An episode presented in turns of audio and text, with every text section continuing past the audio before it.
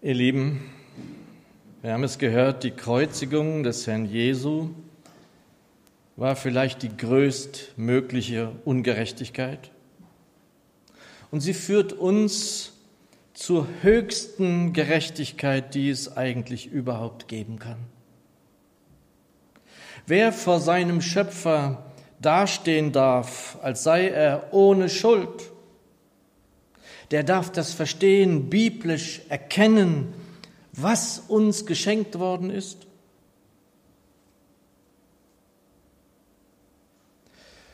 Um dahin kommen zu dürfen, ist selbst für uns ein gekreuzigt werden nötig. Dazu ein Wort aus Römer 6.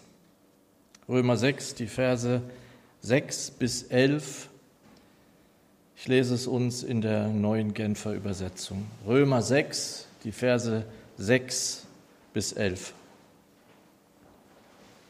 Wo es heißt, was wir verstehen müssen, ist dies. Der Mensch, der wir waren, als wir noch ohne Christus lebten, ist mit ihm gekreuzigt worden, damit unser sündiges Wesen unwirksam gemacht wird und wir nicht länger der Sünde dienen? Denn wer gestorben ist, ist vom Herrschaftsanspruch der Sünde befreit. Und da wir mit Christus gestorben sind, vertrauen wir darauf, dass wir auch mit ihm leben werden. Wir wissen ja, dass Christus, nachdem er von den Toten auferstanden ist, nicht mehr sterben wird. Der Tod hat keine Macht mehr über ihn. Denn sein Sterben war ein Sterben für die Sünde, ein Opfer, das einmal geschehen ist und für immer gilt. Sein Leben aber ist ein Leben für Gott. Dasselbe gilt darum auch für euch. Geht von der Tatsache aus, dass ihr für die Sünde tot seid, aber in Jesus Christus für Gott lebt. Ja, Herr, so schauen wir das alles an was im Abendmahl uns vor Augen geführt wird, was du getan hast, dass du nicht zurückgewichen bist, diesen bitteren Weg gegangen bist. Und was das für uns bedeutet, das dürfen wir uns immer wieder neu vor Augen führen. So segne uns nun dein Wort. Amen. Auch meine gute alte Zürcher Übersetzung übersetzt in Vers 6, indem wir das erkennen, dass unser alter Mensch mitgekreuzigt worden ist. Aber wann ist das geschehen? Wann ist es geschehen, dass du und ich mitgekreuzigt worden sind? Das ist bei unserer Bekehrung. In dem Moment, als wir umgekehrt sind, uns, sein, uns ihm anvertraut haben. Die Hoffnung für alle, überträgt in Vers 6, letztlich geht es doch darum, unser früheres Leben endete mit Christus am Kreuz. Unser von der Sünde beherrschtes Wesen ist damit vernichtet und wir müssen nicht länger der Sünde dienen. Das ist ein weiteres Geheimnis, wieder eines dieser Mysterien. Und wie in allen Fragen ist es gut, sich nicht einmal festzulegen, also das ist so und so und damit habe ich es verstanden, sondern wir werden immer weiter und wieder Neues erkennen. Wir werden mit Hilfe des Geistes Jesu hier auf unserer Pilgerreise ihm entgegen in Wahrheiten hineingeführt. Der Herr Jesus sagt in alle Wahrheit. Und wir werden immer wieder neu erkennen dürfen. Wir haben Dinge, die wir sehen und erkennen, die viele von uns zigmal gehört haben. Und da könnte man ja denken, meine Güte, das wird ja langsam langweilig. Nein, das wird es, wenn wir uns von seinem Geist hineinführen lassen, niemals langweilig werden, weil wir stückweise erkennen. Stückweise. Und es ist so, dass der Geist uns erbaut, wenn wir hören, was wir vielleicht sogar schon hunderte Male gehört haben? Da gibt es Geschwister, die haben das Jahrzehnte immer wieder gehört und immer wieder erbaut es sie, immer wieder stärkt es sie. Wir können zum Beispiel jemandem zuhören in einem Gespräch oder in einer Diskussionsrunde und sagen, ja, das ist wahr, das stimmt. Der hat recht oder die hat recht. Aber viel mehr macht es ja nicht mit uns. Aber wenn wir vom Heiligen Geist an einer Stelle Wahrheit gezeigt bekommen, die Wahrheit gezeigt bekommen für eine Stelle, die wir schon tausendmal gehört oder gelesen haben, dann sehen wir immer auch schon Jesus. Dann schauen wir auf ihn. Er führt in aller Wahrheit zu und durch Jesus. Wir hören also, dass unser alter, sündiger, menschlicher Leib an dem Kreuz von Golgatha mitstarb Daran dürfen wir zum Beispiel erkennen, wenn wir das hören, das ist Wahrheit. Und das macht etwas mit uns. Es ist ein Erkennen, das immer wieder aufsteigt. Es ist Heilsgewissheit. Und es wird so immer etwas mit uns machen, wenn der Geist in uns wirkt und lebt. So kann es also sein, dass wir so einen kleinen Abschnitt auslegen in der Bibelstunde oder in der Predigt oder wo auch immer. Und da gibt es dann einige Stellen, die uns Wahrheit erkennen lassen. Und dann stelle ich, stehe ich vielleicht manchmal in einer Predigt oder in einer Bibelstunde wie schon vor dem Himmelstor. Ich spüre Frieden. Es darf eine Freude in mir Raum gewinnen. So sollte eigentlich Gottesdienst Evangelium, Lobpreis möglichst oft, am besten natürlich jeden Sonntag sein, es ist nicht immer so.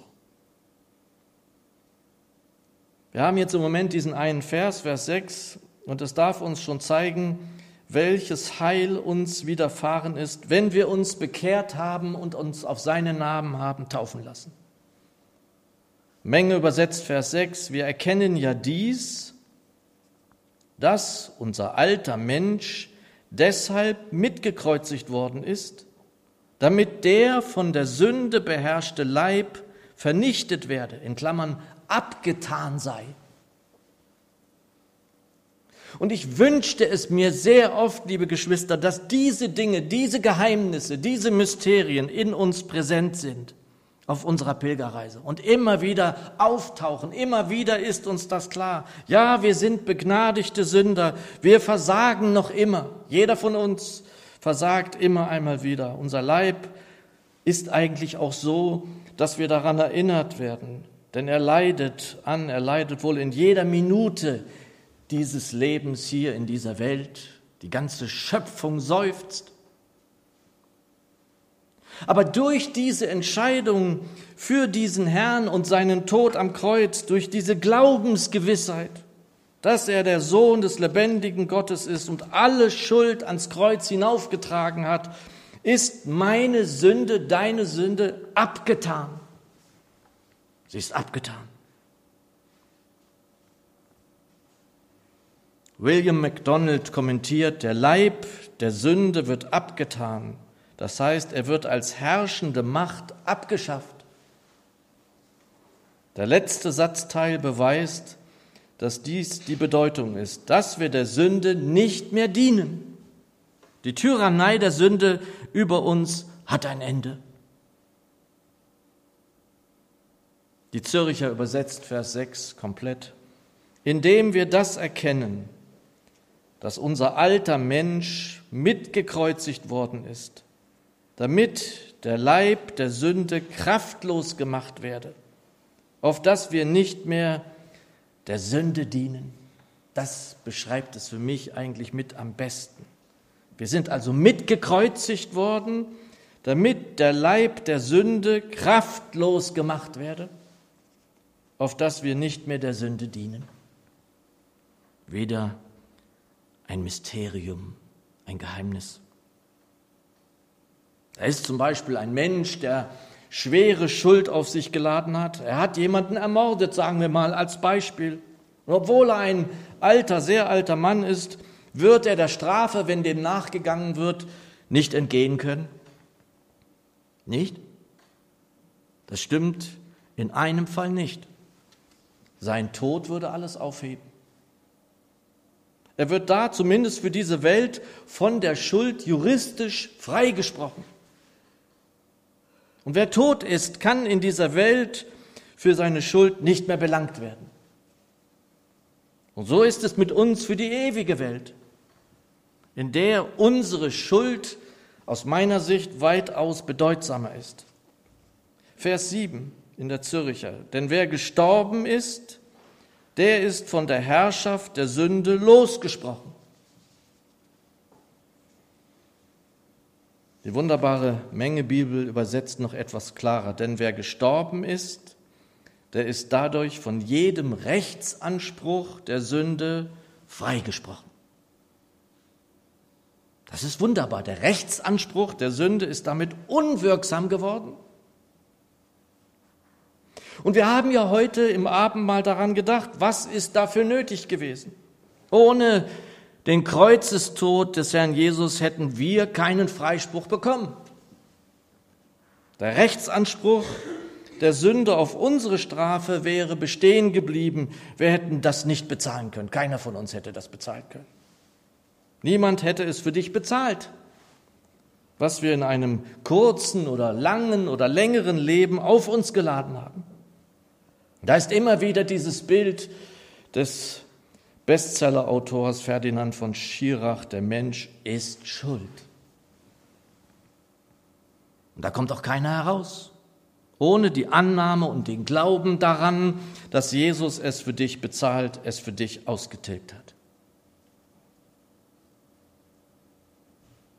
Das hat keiner aus meiner Sicht anschaulicher beschrieben als Petrus in seinem ersten Brief. 1. Petrus 2, Vers 24, die Elberfelder übersetzt, der unsere Sünden an seinem Leib selbst an das Holz hinaufgetragen hat, damit wir den Sünden abgestorben der Gerechtigkeit leben, durch dessen Striemen ihr geheilt worden seid. Und dann hoffe ich, liebe Geschwister, dass dies klar, diese klar bekannte, benannte Erkenntnis des Wortes uns wieder Wahrheit ist an dieser Stelle, dass wir den Sünden abgestorben jetzt der Gerechtigkeit leben. Bringt das Freude, Frieden in dein Herz? Denn hier ist zusammengefasst, was wir sozusagen bis jetzt aufgebaut haben. Er hat unsere Sünden an seinem Leib selbst, nicht du und ich. Nein, er hat es ans Holz hinaufgetragen. Glaubst du das? Kannst du das glauben und kannst du es bekennen, der Herr Jesus hat meine Sünde an dem Leib, den er hier auf Erden angenommen hat, denn er wurde ja Mensch, selbst, niemand sonst, ans Holz getragen? Dann darfst du auch glauben, dass du damit selbst den Sünden, deinen eigenen Sünden abgestorben bist.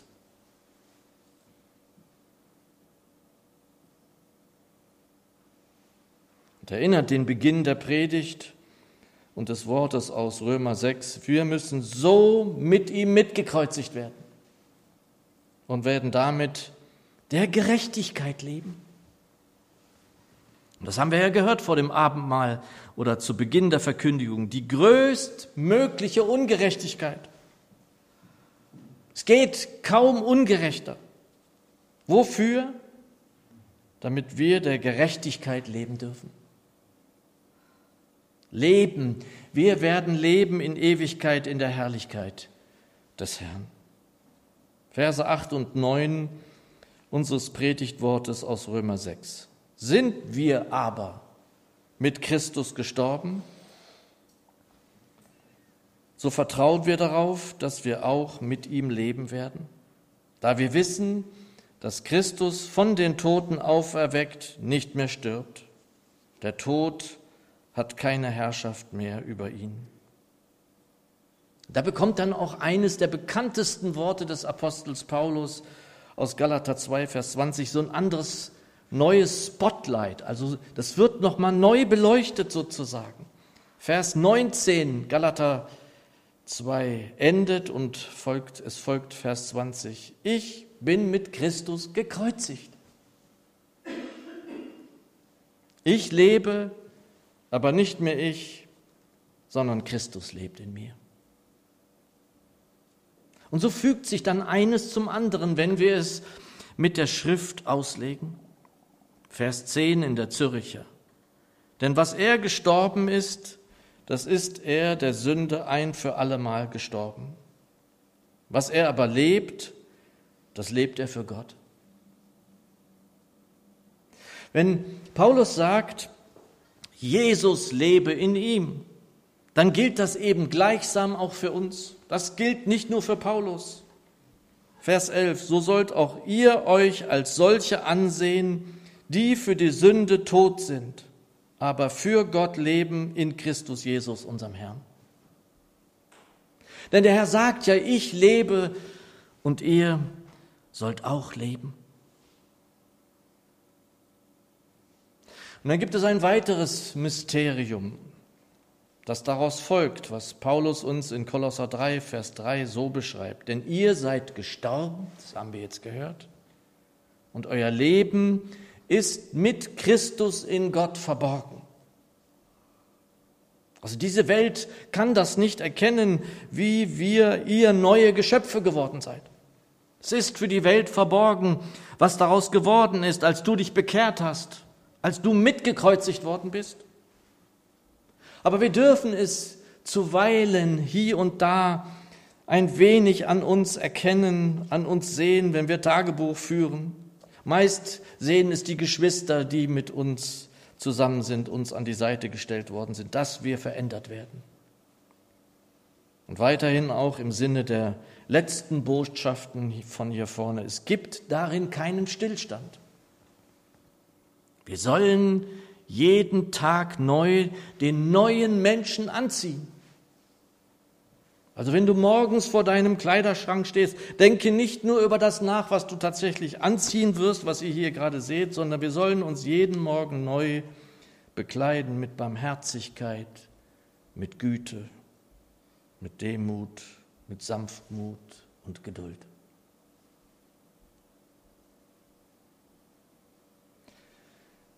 Unser eigentliches Leben ist mit Christus, so wie es Paulus beschreibt, verborgen. Aber er ist nicht nur irgendwie mit uns, das sagen wir manchmal, der Herr ist mit mir, sondern er ist in uns. Er ist in dir und mir. Und nur so können die Menschen das auch sehen, wie seine Liebe wirken wird, wirken soll, leben soll, in einer Welt, in der die Liebe auf dem Rückmarsch ist. Und lesen Menschen dies in dir und mir, wie Corrie Bohm sagt, die Menschen lesen nicht die Bibel, sie lesen dich und mich. Lesen Menschen dies in dir und mir, dann werden sie auch ein wenig von diesem verborgenen Leben in Christus ein Stück erkennen dürfen. Das ist unsere Hoffnung. Bei Herrn Jesus war es immer so, das können wir uns denken. Der Jesus war immer beim Vater, immer im Vater und der Vater in ihm. Und auch bei dir und mir soll das so sein was wir da auch hören am Ende unseres Textes. Sein Leben, das Leben Jesu, aber ist ein Leben für Gott. Dasselbe gilt darum auch für euch. Geht von der Tatsache aus, dass ihr für die Sünde tot seid, aber in Jesus Christus für Gott lebt. Wir sind nicht allein nur der Sünde gestorben, nein, wir sind auch dieser Welt gestorben. Ich möchte schließen mit diesem wunderbaren Wort von Paulus aus Kolosser 3, jetzt zwei Verse 3 und 4. Dabei hoffe ich, dass es euch auch wieder stärkt, euch erbaut, euch Freude ins Herz gibt, denn wir sind gemeint. Da heißt es, denn ihr seid dieser Welt gegenüber gestorben. Und euer neues Leben ist ein Leben mit Christus in der Gegenwart Gottes. Jetzt ist dieses Leben den Blicken der Menschen verborgen.